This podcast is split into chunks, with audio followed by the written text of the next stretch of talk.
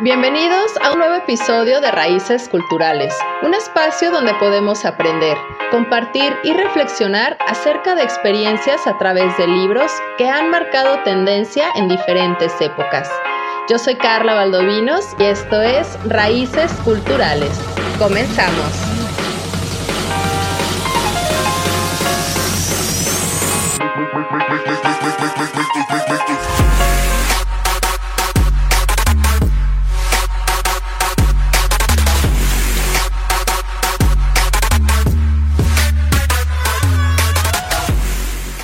Estimados bibliófilos, muy buen día y bienvenidos a Cabina Digital. Yo soy Carla Valdovinos y agradezco que nuevamente se aventuren para sumergirnos en este gran mundo literario. Y hoy estoy súper bien acompañada porque tengo la voz sensual del podcast Hablemos del hombre murciélago y de mi personaje favorito de toda esta historia del hombre murciélago, Romina Gatúbela. Ese es mi personaje favorito. Bienvenida, Romina. Miau, gracias por la bienvenida, me encanta. Qué bueno y qué gusto que, estés, que estemos haciendo esta colaboración, sobre todo que estamos haciendo esta fusión entre lo que te gusta a ti y lo que me gusta a mí, que es hablar. Y sobre todo que hablemos de libros. ¿Y qué libro vamos a platicar hoy, Romina? Ok, el día de hoy te vengo a platicar, les vengo a platicar de Eragon. Eragon. De Christopher Paulini. Christopher Paulini, este hombre de California, que tengo entendido lo que me estabas diciendo, que escribió el libro desde muy corta edad, ¿no? Así es, empezó a escribirlo a los 15 y lo terminó a los 18 años. ¿Qué tal? ¿Y cómo llegó este libro a tu vida, Romina? Me lo presentó un amigo cuando estaba yo entrando a la facultad. Este, él estaba leyendo ya otro tomo de libro y me presenta el libro, me sabes qué, sé que te gusta esta onda de las medieval, Harry Potter, magia, dragones, el Señor de los Anillos, ¿cómo ves? Y yo, va, préstamelo. Entonces, en tres días me lo comí, prácticamente. ¿Cómo crees? este, es que está muy digerible, muy sencilla la lectura, porque está escrita por un niño prácticamente. Sí. Entonces, está súper digerible. Eso no quiere decir que sea una historia infantil. Ok, ok, ok. Pero tampoco se va a tanta dramatismo, a lo mejor que podemos encontrar en Un Señor de los Anillos o, no sé, pienso en Game of Thrones siempre. No, no se va tan al drama. Hay escenas o hay pequeños fragmentos que sí están un poquito más dramáticos, un poquito más sangrientos, pero no es tan fuerte o que marque tanto una, una línea del tiempo de la historia como en, otras, en otras historias parecidas. Ah, ok, ok. ¿Y qué fue lo que te gustó o atrapó del libro? ¿Por qué te aventaste el libro en tres días? Porque pues sí tiene bastantes hojas. Ay, son poquitas y el tamaño de la letra está excelente. lo que, ok. Lo que pasa es que yo me, me, enganché mucho con, una, me encantan los dragones, siempre me han fascinado los dragones y además me identifiqué mucho con el personaje, bueno, con uno de los personajes principales, en este caso Eragon, porque en ese momento pues yo, mi primer semestre fuera de casa, empezando la universidad, lejos de papás, vida independiente, este, di que todo está bien, aunque no esté tan bien. Llorando en el baño todos los días, claro que ah, sí. Como debe de ser. Por supuesto, lo normal cuando uno se va a vivir y entonces te sentiste identificada con este, con este personaje, pero él también, o sea, dentro del libro también pasa alguna transición del estilo o cuál fue la relación? en ese momento el personaje empieza con el cambio de vida completamente de lo que conoce a una vida independiente y diferente y después empieza lo que es el inicio de su aprendizaje como lo que es un jinete de dragón en este caso. Entonces tiene que aprender diferentes cosas de diferentes personas, de diferentes razas. Lo, algo parecido a lo que yo estaba pasando en la escuela, que yo también empezaba la, la, a la universidad y pues tenía que aprender de diferentes materias, diferentes cosas y a valerme por mí misma, por decirlo así. claro, a que si te quedas sin papel de baño, pues solamente tú puedes tenerlo, así que es algo indispensable a tener en la casa. No hay nadie que te pueda correr a llevártelo. Así es. Y una de las ventajas de que el baño esté dentro, al lado de la regadera. en corto, nada más, te metes a bañar si no hay papel. Muy bien, bien pensado. Oye, pero a ver, entonces, er Eragon es el primer libro. Así es. ¿Y luego qué le sigue? ¿Cuántos son? Originalmente iban a ser tres libros. Eh, los tres libros se iban a llamar Legado, en este caso el primer libro Eragon, luego Eldest, seguido de Brisinger. Pero se alargó tanto la historia y la emoción de Christopher que terminó este, terminando un cuarto libro, le alcanzó para un libro más, una Biblia más. Y ese fue el que se llamó El legado, el cuarto libro. Ok.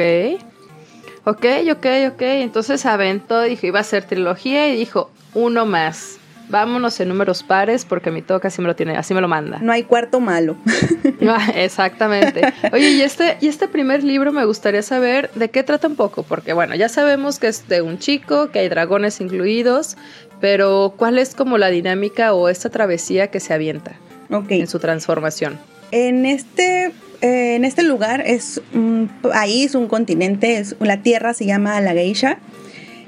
Hay diferentes eh, ciudades o poblados ahí.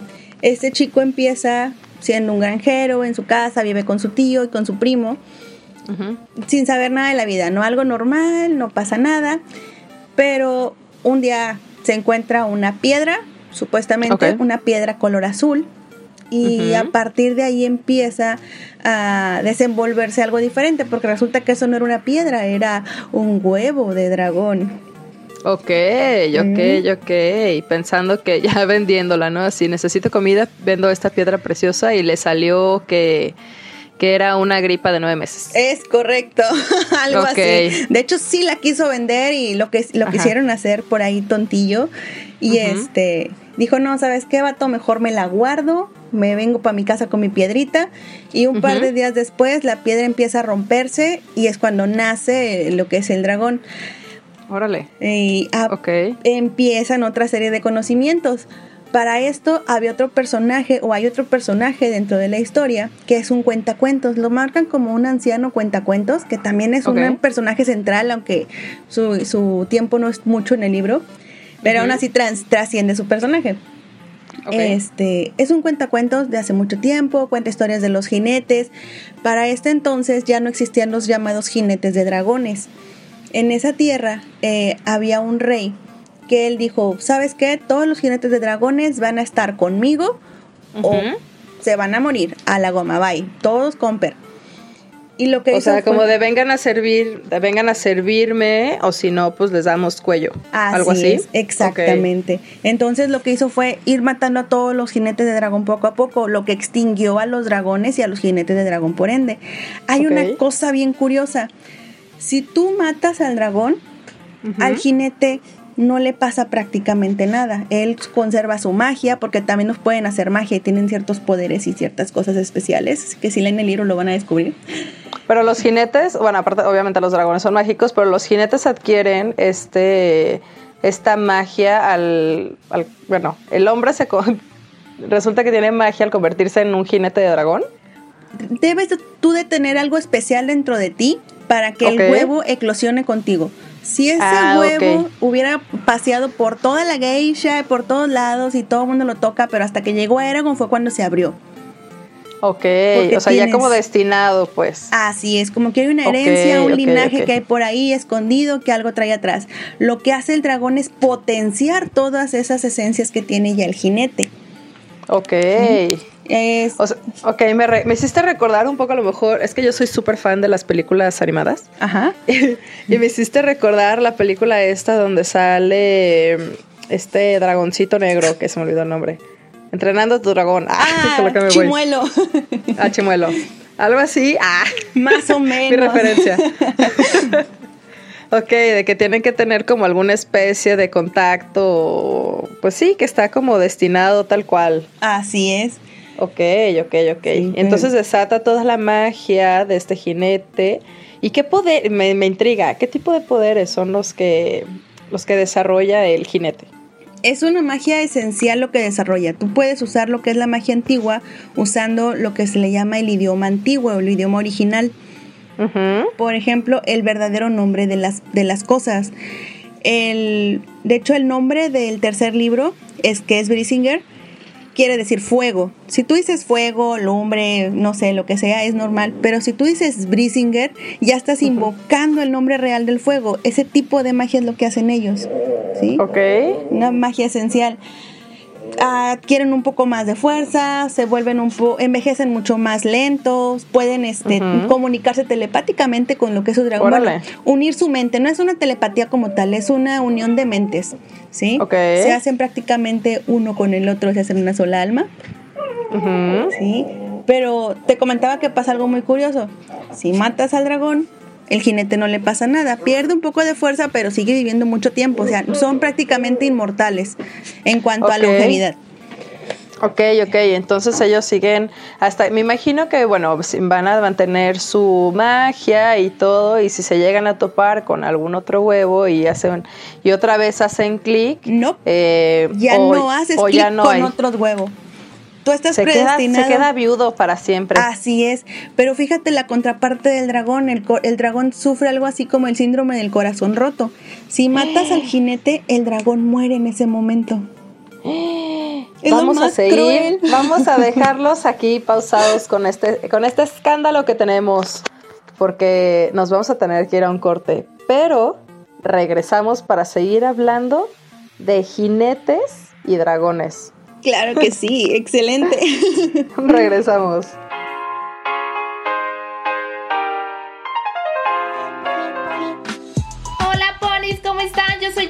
De Leche de Pecho para Pony. Eso, eso. También tenemos aquí a Calostro, como no. Escúchenos siempre en cabinadigital.com cada miércoles a las 7 y los viernes de repe a las 8. Así es, y si se apendejaron nos pueden escuchar en Spotify también. Y en Apple Podcasts. Eso, exactamente. Ay, decir. Así es, todos los miércoles a qué hora, Pony? A las 7 de la noche y los viernes de repe a las 8. Así es, por cabinadigital.com, lo que te interesa escuchar.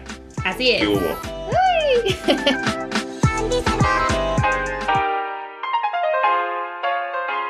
Ya estamos de regreso en Raíces Culturales platicando del libro Eragon de Christopher Paolini con nuestra invitadaza Gatúbela. ¿Y en dónde escuchamos tu melodiosa voz, Romina? La pueden escuchar en los primeros capítulos de Hablemos del hombre murciélago. Hay un capítulo especialmente para mí, obviamente.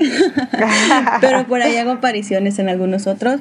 Pero en las principales plataformas de Spotify, hablemos del hombre murciélago. No se pierdan esas historias, están magníficas. ¿eh? Están, muy, están muy buenas. La verdad es que tenía un poco de.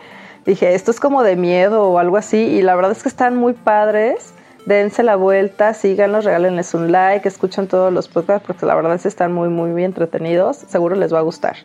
Pero vamos a hablar algo que nos quedamos en el bloque anterior. De esta, de esta, de este corazón roto de los dragones. El síndrome del corazón roto. El síndrome, ¿has tenido, has sufrido ese síndrome del corazón roto, Romina? Aún no y espero que no me pase todavía y nunca jamás. Pero a ver, platícanos entonces de qué se trata este síndrome del corazón roto en los dragones de, de estos libros de Christopher ¿Cómo se llama? Christopher Paulini. Ajá, así es. El, en este caso, los dragones, por ejemplo, ellos viven a base de magia, tienen un vínculo muy fuerte con lo que es su jinete, pero así como un jinete no puede volver a eclosionar otro huevo, pues el dragón no va a volver a tener otro jinete. Lo que hace que en ese momento el dragón prácticamente muera de tristeza, pierda su magia, se vuelva loco mentalmente y termina siendo solamente una identidad mágica que más adelante se puede utilizar, ¿verdad? Como de que no, hay formas de utilizar esa magia, pero mientras ellos también pasan por un duelo y ya no son como dragones como tal, vaya. Ya no es el enorme dragón imponente que lanza fuego, ahora solamente es un alma o una presencia que puede guiarte de cierta forma. Pero siempre y cuando lo regreses a la cordura un poco, porque sí quedan muy locos después de eso. Es como perder el amor de tu vida, imagínate. Me han contado, me han contado, este, jamás lo he vivido, por supuesto, ajá, pero sí, qué feo. Oye, pero yo estoy un poco más intrigada, me gustaría que nos platicaras un poquito más de cómo se va desarrollando, ok, ya, ya vimos que este, necesitan tener esta conexión para despertar la magia en el jinete, pero me dijiste que había un rey, que estaba cazando a todos los jinetes. Me imagino que aquí hay algo que lo empiezan a buscar. Galvatorix es el malvado de nuestra historia, el rey. Galvatorix, ok, ok. Entonces este rey Galvatorix ¿qué hace? O sea, te digo, yo imagino que está ahí vinculado, que empieza a ser una cacería, ¿no? Él hace todo lo malo del mundo. Él primero Ah, reclutó a todos los dragones, bueno, a todos los jinetes con sus dragones, los reclutó para hacer un ejército, dominar a la geisha y el resto de lo que es la humanidad. Y no nada más a la humanidad, todas las razas de, de- en la tierra, ¿sí? Hablemos de enanos, elfos, este, orcos, de todas las razas que puede haber, hombres gato, brujos. Ah, porque también hay hombres gato. ¡Miau! Hombres gatos, ah, con razón te gustó también. y entonces, entonces hace todo y quiere dominar a todos. Dice, yo me es. voy, este, como Napoleón, de un lado a otro. Sí, el problema es que es tanto su, su deseo por dominar y que le hagan caso y tener todo el poder que termina regándola tanto que acaba con los jinetes de dragones, siendo él ya el último jinete de dragón aparentemente. Entonces, este huevo de dragón que acaba de eclosionar o que es el, el- el personaje principal de la historia, fue robado de las bodegas que tenía él, porque él tiene una bodega aparentemente, o cuentan las leyendas, porque no están seguros de hecho tampoco en el libro, este que tiene supuestamente huevos de dragón guardados, pero como tienen que encontrar al jinete adecuado o a la persona adecuada para que se vuelva su jinete, pues es un, un- una, busca, una búsqueda muy grande porque pues tienes que convencer también al jinete, ya que tiene dragón, ahora sí, vente conmigo, pero si se te opone, pues vas a perder huevo, dragón y todo. Claro, Entonces, claro, claro. Hizo su relajo este hombre ahí. Pero ahí él, en el al menos en el primer libro, él no entra tanto, entran más sus sirvientes. Hay una, una, un brujo muy poderoso que es un Dursa, este, que también es el que es como su mano derecha, anda para todos lados. Pero él es un que- Dursa, como un tipo de. O sea, ¿es el nombre o es como un tipo de mago o hechicero? Es, un tipo de, ma- de mago. De hecho, es un eh, Dursa es el nombre de este de este personaje, ¿sí? Ok. Ah, ok, ok. ¿sí? Este, pero es un, se le llama sombra a este tipo de hechicero. Es un hechicero tan malo, pero tan malo, que, que se volvió oscuro y ahora se le llama sombra en lugar de, ya no es un humano, es una raza que se llama sombra. Y el nombre de este, de este tipo es Dursa. Y entonces se empiezan a enfrentar contra este, o sea, más bien el otro es más, o sea, el, el rey está como un poco más en el background, ¿no? Diciendo, pues tú haces esto y esto y empezamos a conocer un poco a... O sea, me imagino que ha de ser entre que vamos desde los... mm, los villanitos y llegamos con el más malo, ah, en los videojuegos, ¿no? Algo así, más o menos. De ok, hecho. ok. Sí, porque este hombre es, es, es el que empieza todo el desorden, el que le da este cacería a Eragon, el que se entera de que robaron el huevo y está torturando a la persona que se encargó de sacar el huevo. Obviamente el huevo no llegó este, de una forma normal acá con Eragon, realmente fue por arte de magia. El problema fue que fue sin querer. Y a partir de ahí entran más personajes. Él empieza a tener visiones de una chica que está en problemas y son dadas por este mentado Dursa, que es el que la está poniendo ahí una, una trampa. Y a- también dentro de eso, el hombre que te platicaba, que es un, un cuentacuentos, resulta que él dice, oye Aragón, ¿qué traes tú? ¿Qué escondes? Y es el que se da cuenta que él es un jinete de dragón. Y lo Ok. empieza a entrenar. Dice, te voy a entrenar para que sepas cómo educar a tu dragona. Para esto la dragona ya tiene nombre. Tardan en crecer un par de meses. Pero son conscientes, son entidades bastante independientes. Ajá. Y Eragon al tratar de ponerle nombre, pues a la dragona ninguno le gustaba porque le quería poner nombre de niño. Ah. Ya, dice, no, el vato ese no. Hasta que le dijo, bueno, te voy a poner como el, como el color de tus escamas, Zafira. Y es cuando Zafira ya entra aquí en personaje, que es la dragona que lo acompaña ahora sí en, en los desafíos que vienen, que lo acompañan a buscar. Ujú, Todo lo que en toda falta. esa búsqueda. Ok, y este primer libro, porque me gustaría que hiciéramos un súper breve resumen, después vamos a platicar de uno en particular, pero este libro, ¿cómo lo podrías definir? ¿O qué, fue lo, qué es lo más chido de empezar a leer esta historia? Que pues, tenemos muchos libros más, ¿no? ¿Qué distingue? Para ti, ¿qué distinguió? ¿Qué fue lo que te gustó más? Realmente es un inicio. Es un inicio en todo porque empiezas a encontrar tu identidad. Es, es tu búsqueda de identidad. En este caso, pues el personaje busca su identidad. No sabe qué es, es un adolescente. eh, de repente le dicen, oye, este, es un jinete de dragón y es como si te dijeran, oye, te vas a ir a estudiar, no sé, licenciatura en leyes. Y es como que, oye, yo no quería estudiar eso, yo quería estudiar, no sé, diseño gráfico o algo así, otra cosa. Pero te mandan a la fuerza otra cosa que no conoces. Entonces tienes que buscar tu identidad dentro de eso que te están obligando a hacer, pero hacerlo a tu forma y a tu gusto. Entonces es, un, es una búsqueda de identidad. Uy, nice, ¿qué tal, eh? Así que se puede relacionar, por supuesto.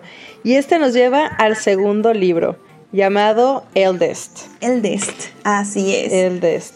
Y a mí, haciendo una, una traducción textual, pues viejo, ¿no? Ah, más grande, más, más maduro, por así decirlo. Y este libro fue publicado en el 2005 y tengo entendido que fue también un bestseller. Sí, y vendió mucho. Se, fue, se publicó en varios idiomas eh, para que llegara al español y aquí también se agotaran las ventas, imagínate cómo estuvo. ¿Sí? Sí. Entonces sí, este, fue bastante buscado y después de la película con mayor razón. Ajá. Este, pero en el caso de Eldes, mm, es un crecimiento que ya no se enfoca tanto en, el personaje principal del libro anterior. Ajá. Ella se enfoca en otros personajes que también forman parte de la vida de, de, Eragon como tal. Ok. ¿Sí? Un poquito más de carnita de todo lo que sucede alrededor. Así es. Siempre, usualmente siempre en las historias nos enfocan el héroe esto, el héroe va, el héroe aquello, pero no te cuentan lo que hay alrededor en todas las demás historias, ¿verdad? Claro. Eh, y por ejemplo, en este, este libro prácticamente se enfoca al primo de, de Eragon, en, que en este caso es Roran. Sí, y también la travesía de él, cómo tuvo que tener cambio, su primo se fue, a dónde se fue, qué le pasó, se murió, lo mataron, lo secuestraron.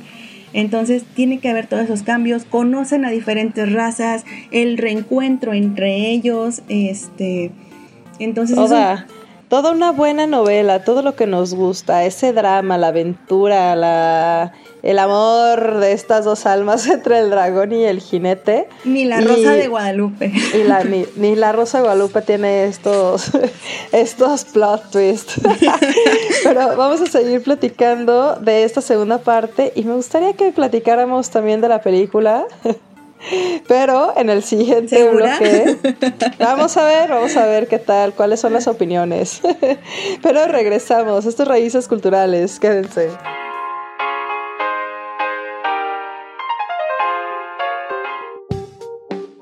Estamos en una época donde no sabemos qué va a pasar con el clima. Así que hoy más que nunca, hombre o mujer prevenida valen por dos. Llama a Ingeniería y Construcción y prevé cualquier cosa que pueda ocurrirle a tu casa durante las diferentes estaciones del año. Ingeniería y Construcción. Búscanos en Facebook y pide tu cotización.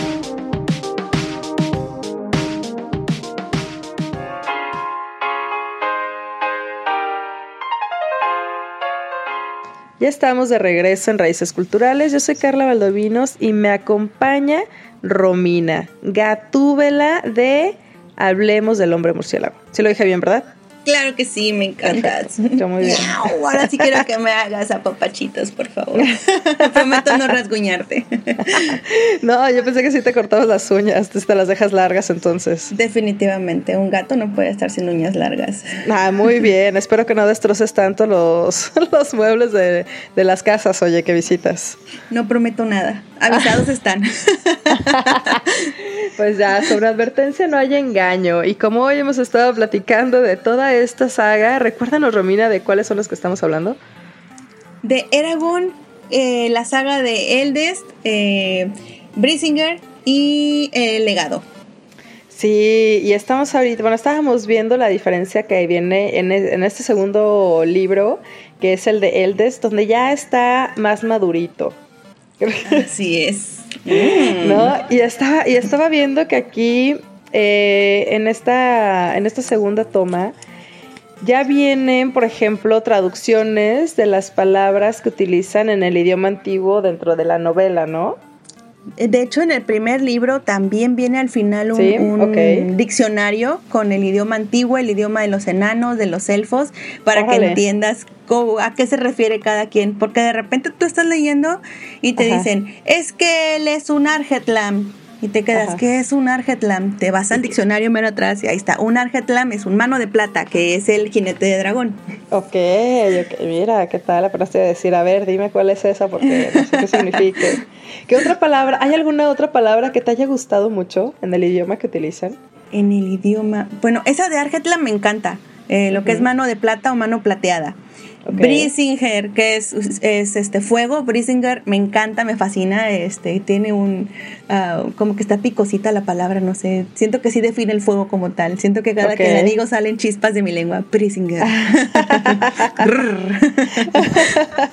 Y bien me comentabas entre bloques que te fascina comer cosas picantes, así que por algo te llama esa y que el ronroneo de la lengua, quién sabe por qué. Algo así, definitivamente. ¿Tienes alguna otra palabra que te haya gustado? Mm, muchísimas del idioma antiguo. Aparte de Brisinger, ay Dios. Me sacas, eh, me pones en un apuro en este momento. Pues ni modo, vamos a dejarlo ahí para que luego nos digas, porque estoy viendo que hay que hay que incluyen una imagen del anillo y no puedo dejar de pensar en el Señor de los Anillos. Ajá. ¿Tú encontraste algún tipo de similitud en esto? Porque pues hablamos igual de los mismos tipos de, de seres, ¿no? Fantasiosos entre las hadas, los elfos, los orcos y demás. Sí, hay similitudes, claro que sí, es, es una historia este, totalmente fantástica en una tierra media, por decirlo así. Es más, ni siquiera es tierra media, es una tierra de fantasía. Este, hay dragones, hay elfos, eh, hay diferentes idiomas, diferentes razas, e historias atrás que ponen de pique una raza con otra. Este, entonces sí hay muchas similitudes. El héroe que está buscando llegar al, al final, o el héroe que está buscando la aventura, o que llegó a una aventura sin darse cuenta y ahora tiene que seguirla para poderte eh, ahora tienen que terminar ir por todo. andar de curioso. Así es, a uno les pasa por curiosos, a otros les pasa por accidente, puede ser porque te obligaron, pero total, te, te mandan a la aventura y ahora tienes que terminarlo, encuentras personas, encuentras al maestro que te va a guiar, entonces todos tienen. Este... em, Pues está, pero imagino que, bueno, siendo lo, lo, lo que habíamos comentado en los bloques anteriores, que lo escribió pues prácticamente un adolescente, ¿no? 15 años. pues Así debe es. de estar mucho más sencilla también pues la lectura, que no sea tan como tan complicada. Bien decías, ¿no? Que tiene la letra pues de buen tamaño, no son tantas páginas. Pero a mí lo que me llama la atención, porque siempre cuando son estos buenos libros, los llevan a la pantalla grande. Y esta no fue la excepción. ¿Tú qué dirías? ¿Vale la pena echarte un vistazo a la película? Sí, si- definitivamente sí. Eh, si tú buscas que la, que la película siempre sea igual a los libros, realmente te vas a decepcionar. ¿sí? Muchas veces lo que es una película, una serie, debes ir con la idea de que es para complementar lo que ya leíste, lo que ya viste, ¿sí? Para darle forma tal vez a, a algún, eh, algún personaje que no encontrabas cómo definir completamente porque te lo describen muy bien, pero como que eh, no lo ubicas totalmente, o la mirada lo vio con pasión y dices, ¿cómo ve a alguien con pasión si nunca me han visto con pasión? Entonces ya la película o la serie es lo que te indican más, es el indicativo de esa forma, ¿no? Ok, pues bueno, Pero- sí, es que, eso es, es que eso es muy cierto, porque luego estás pensando, ¿no? O sea, las, obviamente las, las palabras, las oraciones que se empiezan a formar dentro del libro te llevan a lugares fantásticos y ya que los puedas realmente interpretar como son, para empezar el casting, ¿no? Cada vez es parte complicada porque te los pintan de cierta manera y tú ya te hiciste una visualización, pero aunque leamos lo mismo, no te lo vas a imaginar tú exactamente igual a como me lo imagino yo. Entonces Así ya, es. que, entonces ya que te lo pongan en pantalla, pues para empezar ahí ya estamos como de, ay, ¿cómo que pusieron a fulano de tal, no? Pero esta película particularmente tiene un muy buen casting. Mis respetos con el casting, empezando con Jeremy Irons, que si no lo ubican, se los voy a ubicar porque es un personaje esencial en nuestra serie de Hablemos del Hombre Murciélago. Es el actor que da vida a Alfred, el, el inseparable, el totalmente confiable y he estado ahí, este, uh, compañero de, de, Batman, ¿ok? Entonces, Exacto. Alfred Pennyways, mis respetos. Y este actor, que es un actorazo y hace un papel excelente. Claro, sí, pues es que él es, es, parte esencial acá del hombre murciélago, tiene que estar ahí presente. Pero me impresiona, o sea, porque aparte que tenemos a Jeremy Irons, tenemos a Robert Carlyle, que este, él hace como Dursa, bien decías, ¿no? Esta sombra. Así y si no saben, a, nosotros nos gusta también un poco la fantasía. Eh, lo pueden ver en la serie de Once Upon a Time y sale como Rupert Stinsky, por si no saben quién es. Él es un buen casting. Tenemos también a John Malkovich. John, Malkovich. es, o sea, John Malkovich estuvo en esta. No inventes, o sea, tenemos a él, tenemos a Rachel Weisz, que ella fue la ubica más por las películas de la momia. ¿Te gustaban esas películas desde la momia? Definitivamente, a lo mejor ella no fue el cambio que más me gustó, pero me gustó. Me encantó, ella me fascina. Buenísima. Sí. Luego también tenemos a Joss Stone, que ella es eh, una cantante, más bien, a mí me fascina, su música se me hace súper chida y su voz se me hace maravillosa, pero tiene un súper buen casting, muy bueno, y tiene una reseña pésima. Sí, tienen un buen casting, juntaron a muy buenos actores, a muy buenas este, caras, pero no supieron aprovecharlos definitivamente. Pues definitivamente no, pero lo que tú sí has podido aprovechar muy bien es este papel de Gatúbela que interpretas bastante bien. ¿Qué es lo que te gustó de integrarte a este, a este podcast de Hablemos del Hombre Murciélago? Bueno, lo que principalmente me gustó fue poder hacer realidad mi fantasía de, de ser este personaje, ¿sí? Creo que la mayoría de las mujeres tenemos la fantasía de ser así como que la, la mujer sexy, la da femme fatal, entonces tener la oportunidad de darle la voz a esta persona, a este personaje es como que miau, delicioso. claro, y es que sabes qué, o sea, aparte de que, bueno, si lo podemos ya en las películas más hollywoodenses, qué hermoso papel desempeña Michelle Pfeiffer. O sea, yo creo que desde ahí, o sea, y me da un poco de envidia el personaje que tienes, porque definitivamente es algo que todas hemos querido hacer, o por lo menos yo, desde que vi a Michelle Pfeiffer dije, uy, wow, o sea, yo quiero hacer esa escena donde se come el pajarito y lo libera. Ah, sí. Qué bárbara, o sea, qué impresión. Y el que tengas oportunidad de darle voz, porque aparte está bien padre, en verdad. Dense la vuelta de buscarlos. Recuérdame dónde, dónde los encontramos. Estamos en Spotify como Hablemos del Hombre Murciélago. En YouTube también nos encuentran igual como Hablemos del Hombre Murciélago. Y en Instagram y en Facebook nos encuentran como Jorge Jorge, eh, Jorge Ajá, exacto, para que se den una vuelta. Este, en verdad están muy padres, para que dejen ahí sus comentarios. Y también recuerden seguirnos a nosotros en nuestras redes. Aprovecho ah, de una vez, antes de irnos a corte, que nos busquen en Facebook y en su streaming favorito, ya sea Spotify, Anchor, Google Podcast, Apple Podcast, el que ustedes quieran, como Raíces Culturales Podcast. Ahí nos encuentran para que nos vayamos a todos los mundos literarios, a estas novelas que, sin importar la época, han sido trascendentales y que son atemporales porque nos podemos sentir identificados.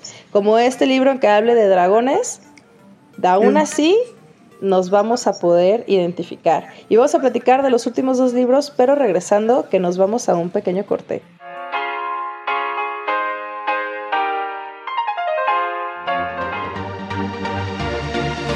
Hola amigos, yo soy Carla Valdovinos de su programa Labios sin Censura y me escuchan todos los miércoles a las 8 pm por cabinadigital.com.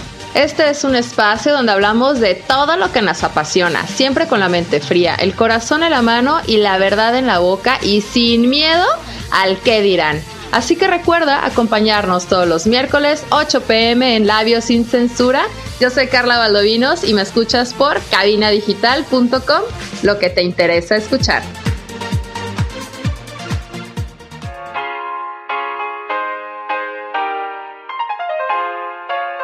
Estamos de regreso en Raíces Culturales. Nuestro último bloque se nos fue súper rápido como cualquier vuelo de dragón.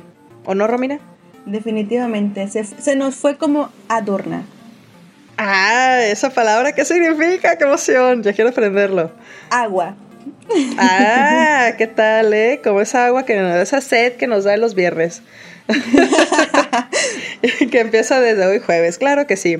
Y este, y bueno, estamos platicando de esta serie de cuatro libros de nuestro autor Christopher Paulin. Recuérdanos cómo se llama y en qué libro nos quedamos, mi estimada Romina. Ok, muy bien. Nos quedamos, el último que hablamos fue el de eh, el segundo libro,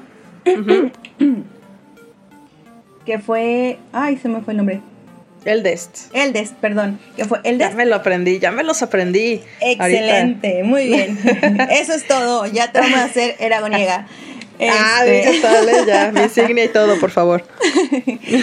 Ahora vamos a hablar de lo que es Prisinger, el libro de fuego. Y, y, por último, lo que es el libro de El legado, que es como que ya la conclusión o el cierre de toda la historia, de todas las historias que se formaron alrededor de. Uh Uy, ¿sabes qué me gustaría que nos dijeras? Bueno, que nos platicas un poquito de qué trata este, este libro, de esta palabra que te, que te encanta, que sacas chispas a la hora de decirlo, pero que nos des un spoiler. Un spoiler que dijiste, wow, me dejó súper alucinando esto que pasó. ¿Te acuerdas de alguno? Me imagino que has de tener bastantes, pues, pero uno. Uy, Eragon descubre quién es su mamá y quién es su papá. Descubre que tiene un hermano. Ok. Y resulta que descubren más dragones. Y todo pasa en el, en el mismo capítulo, Di. ¡No! No. Pasa en un capítulo y seguido, seguido pasa en el siguiente. Los, todo lo de la familia pasa en un solo capítulo. Ajá. Se arma una revolución, una guerra, un montón de corazones rotos. Uh -huh. Pero eso los lleva a que en la búsqueda de, de todo esto descubran sin querer lo que es eh, dónde están todos los huevos guardados. Y ahí empiezan a hacer el repartidero y empiezan a brotar más. Los que pensaban que ya habían aniquilado, resulta que se duplicaron. Pues me temo que tampoco. No, ah, no puede ser, no latino nada. Eso también esperaba. Yo dije, ya los encontraron a repartir, hacia repartir huevos por Ajá. todos lados. Ajá. Pero no Una se puede. repartidera de huevos. Ni modo de empezar, pero no se puede, lamentablemente. No puede ser, estoy intrigada. Quiero que nos. ¿Qué pasa? Ya sí. No es tan fácil. Una cosa es encontrar el lugar y descubrir cómo llegar a él y otra cosa es sacar y rescatar a todos esos pobres huevos que están cautivos. Pero ¿cómo lo...? ¿Qué? Dinos, danos otro spoiler, ándale. Aquí en este vas a descubrir un dragón que ya eclosionó. Uh, un dragón que de hecho es el color de lo que es el, el libro. Este, y es de hecho ese dragón de uno de los personajes complementarios de la historia. Ajá. Y se vuelve un amigo enemigo a muerte de Eragon y de Zafira. Uy, de los personajes principales. Se empiezan. ¡Híjole! ¡Qué cañón! ¡Qué cañón! Dios mío, yo estoy, yo estoy bien intrigada. Yo creo que sí me voy a aventar los libros, la verdad. Tenía un poco de escepticismo porque dije, esto suena como muy de. Muy adolescente, ¿no? Y tenía un poco.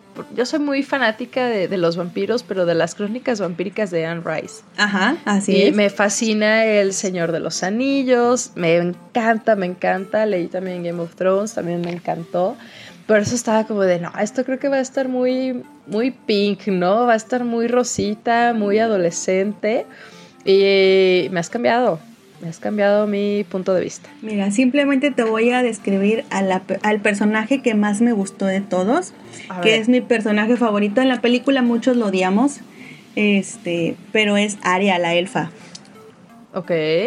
Aria es una mujer alta, de cabello uh -huh. largo, negro, de orejas puntiagudas, obviamente de elfo, uh -huh. Pero con una fuerza impresionante. Su cuerpo no es delgadito, no es la típica princesa en apuros, no, es una mujer guerrera que se levanta en armas, sabe usar la espada, sabe montar a caballo, sabe domar un dragón, sabe Ajá. hacer hasta lo que no. Entonces, ese tipo de mujer es el que, que te quedas, wow, se me cayó la baba. Ok, ok. Ese es tu personaje favorito, a pesar de que, bueno, si es de los principales o es como alguno secundario. Es uno de los personajes, eh, no es principal tal cual, porque ella es más colateral. Ella es, es un secundario que siempre está junto a Eragon. Pero, pero no hay una trama que se dirija solamente a ella. Sí tiene mucho que ver, tiene mucha, mucha incidencia aquí, mucha incidencia en otras historias, pero ella es más como que la fuerza que anima a Eragon, la que le echa porras, la que le da el zape cuando ella se está poniendo a llorar, la que... La, mano derecha, tal cual. Y más que una mano derecha es como que su coach de vida, ¿sí? Ah. Estudió psicología desde entonces. Y casi, casi. Si Eragon le dice, tú vas a ayudarme a hacer esto. Claro que no, estás tonto, así no se hace. Yo te voy a ayudar a hacer esto de esta forma y esta otra forma, mientras tú te encargas de aquello otro. Pero a mí no me, no me des órdenes ni me truenen los dedos, chiquito. ¿Qué tal, eh? Y tan así, fíjate que, que, eso es como un matrimonio normal. Algo así, pero pues se llevan bastantitos años de diferencia, entonces Aria siempre dijo que no. Ah, dijo, no, no me, no me gustaría ser tu sugar mommy. Dejémoslo en tu coach de vida. No sabía el colágeno que se perdía en, ese, en esa relación. Oye, y entonces así es como llegamos a este último libro, El legado. El legado, ya la... Ahora sí que al final, el desenlace de todo este gran enredo y aventura de, de descubrimiento personal dragonesco y guerras infinitas. Es como el último semestre en la carrera. Ahora sí, todos los que se caían mal se ponen de acuerdo para la graduación. Nomás yo no soy el que pide el dinero porque siempre sale mal. No, no, no, no, no. ok, ok. Entonces en este último libro, ¿qué es lo más chido, lo más rescatable, lo que te queda así, que dices, no, o sea, necesito leer el siguiente capítulo aunque ya se me estén cerrando los ojos? la aparición de los hombres gato. Los hombres, mm. hasta entonces se parecen los hombres gato. Ya habíamos tenido una probadita de los hombres gato, pero solamente de un hombre gato que se llama Solenboom. Él sí sale varias veces en la historia.